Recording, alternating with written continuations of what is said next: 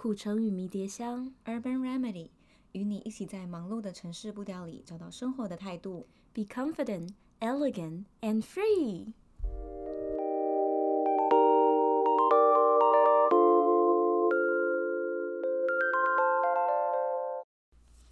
有看日本东京奥运的开幕仪式吗？有。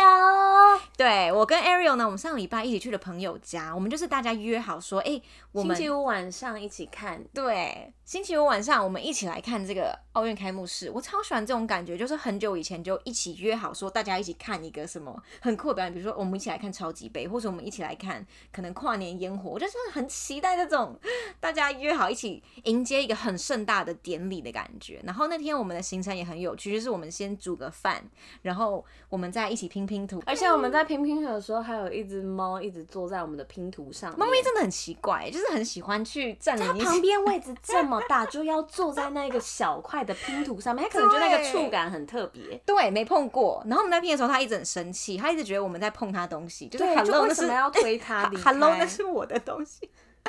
后来我们拼图快要拼完的时候，有一片拼图就失踪了，找不到。哎、欸，拼图如果拼到最后才发现有少，真的很崩溃耶，因为你已经花了这么多时间拼，然后然后我们就一直怀疑别人，就一定是厂商，一定是猫咪，对，都不想想是自己弄丢的。我那时候是真的很怀疑是猫咪，就是 你它很可疑啊。我在拼的时候，它干嘛一直出现，然后一直在那边。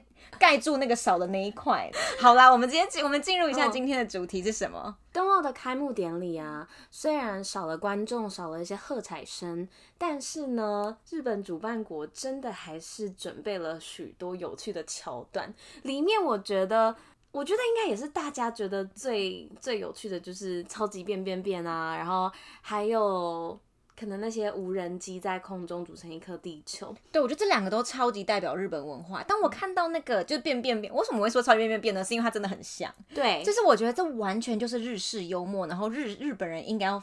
应该要表现出来表演，这对完全就是符合我。而且我觉得，如果你不是亚洲人的话，你可能不会 get 到那个点。哎、欸，对，你有跟你外国朋友聊吗？他们有 get 到吗？我觉得他们没有人在关心奥运耶，哦、就是他们好像比较喜欢那种超级杯、世界杯。对，他们比较可能比较少看这个。但是我可能也还没有问他们啦，我不太。对，可以问一下，我不知道，我还蛮好奇他们看不看。但我真的心里已经有一个 assumption，就是他们不不会懂日式幽默，就是我们小时候身边有很多日本文化，然后我们才会。大概知道日本人的那种幽默感，就是有一点内敛，可是又很好笑这样子。对，他们不是讲笑话的那种幽默。嗯，我觉得无人机那一段也很酷啊，就是呃那一段。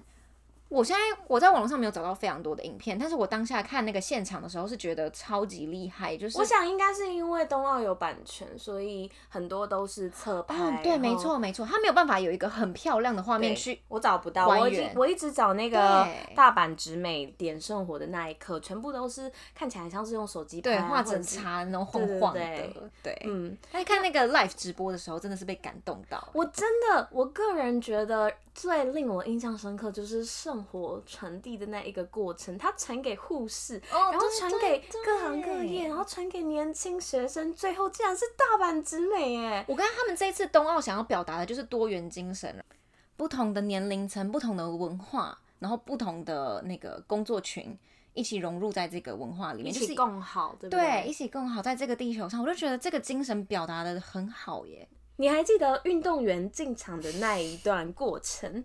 你有没有什么印象深刻的事情啊？我觉得印象深刻的是，我不知道为什么，好像。只要有外国人的地方，它的配旁白如果是个日文的话，我就会觉得那个影片很旧，很旧，我不知道怎么形容。但是我当下讲的时候，那个我们那个朋友也很有感觉，就是好像一个非常现代的画面，即使只要是外国人，他只要配上日语，就会变成 很像以前拍的影片。好像是啊，因为就是日本的节目，对对对，很奇怪，就会找那种很久以前的外国频道，然后就上字幕这样子。对对对，就会觉得哎，这好像是什么十年前的影片吗？我是觉得不。不管就是出场的运动员气势再强大，比如说那个全身 coconut oil 的那个男生一出场，日语加上就日语真的是一个感染力很强的。然后就是在运动员进场的时候，你还可以看到各个国家不同的风情。哎，就比如说东欧国东欧国家就会比较严肃，然后还有一些亚洲国家也会比较严肃。可是南欧那意大利进来，他一直在变耶，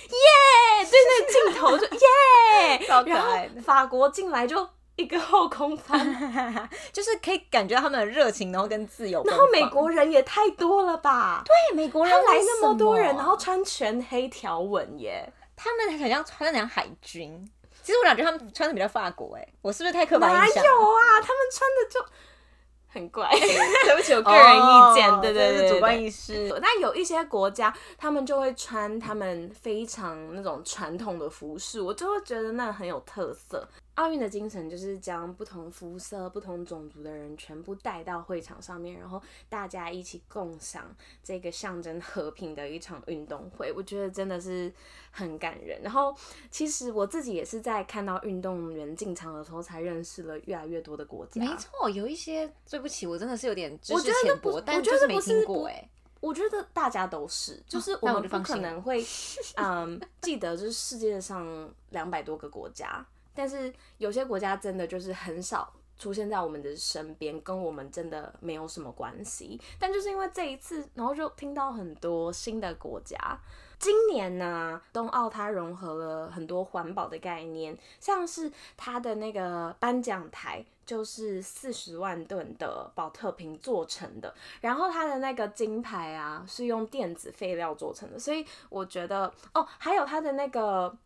我跟你讲，讲到金牌这件事情有多好笑，就是我妈先说，哎、欸，他们那个得金牌很开心，哎，除了得奖之外，那个金牌是纯金的。我说哦，没有，今年是电子废料。她说哈，我说妈妈，请你不要这么世俗好吗？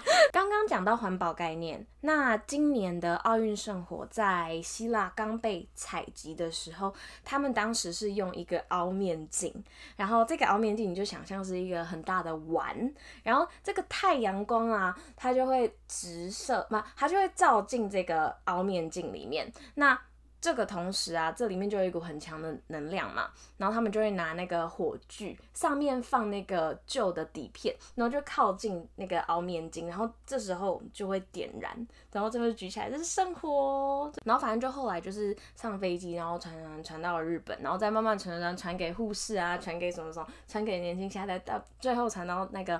大阪直美的手上，就从希腊搭飞机，然后一路搭到日本，嗯、然后日本降落之后，他还不是直接送到奥运会场，他在中间有非常多人的一直跑。他是先到福岛，然后对，就是三一一站正在是慢慢祝福接力的跑到奥运的会场里面，嗯、就这长长的过程，就是象征一个和平，然后是已经非常多年的一个和平，需要一直被延续下去，传统的延续。在这一次二零二零的东京奥运呢，有五项新增跟重新回归的比赛项目，最印象深刻的两个就是冲浪跟滑板。嗯，我觉得超酷的。我也觉得街头文化终于要被带上舞台。然后他们那个滑板，他们那个滑板的宣传影片，我觉得很感动。对，然后里面有一个女生是英国队的，她叫做 Sky Brown，超级可爱。她是非常年轻的，她那时候好像啊，反正她今年就是在奥运会场上面刚满十三岁。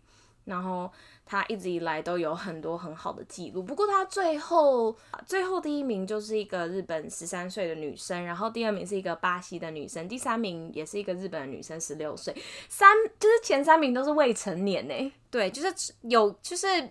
像那个那个宣传影片，就是一开始那个工头一个一个叔叔，他就是看到那个年轻人滑滑板，就是跟他说，你可不可以做一点有用的事啊？然后到最后那宣传影片，因为呃滑板这个项目被新增到了东京奥运，所以这个影片宣传影片的最后是那个工地叔叔，他看着这个年轻人说，日本的未来就交给你了，好感人哦！真的就是用把一个年轻人的运动去把它推到一个是。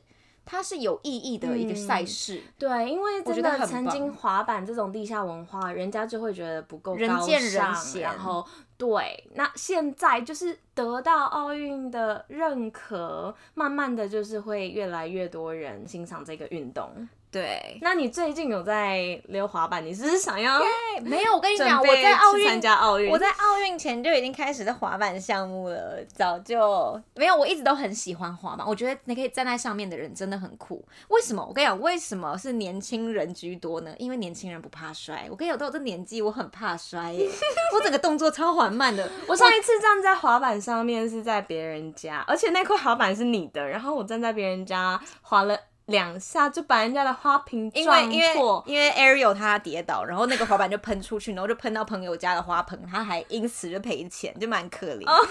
滑板真的不要在室内溜哦，不然就是把贵重物品收一收。你为什么要把你的滑板放在别人家里面放了两年？哦，更久，四年。你好意思？台北我跟你讲，我真的是忘记，那是你那天溜，就那天我看到，然后你溜了之后，才突然想说，哎、欸，其实我有这个滑板呢，我应该要来练一练。然后从那个礼拜开始，我就真的开始练滑板。好，对，说到就是很怕跌倒这件事情，就是二十二十六岁真的是很怕一个摔下去，不知道养多久的伤哎。那我觉得那十三岁的，你知道那个像你刚才说那个 Sky Brown 啊，他是练到他都跳，就是。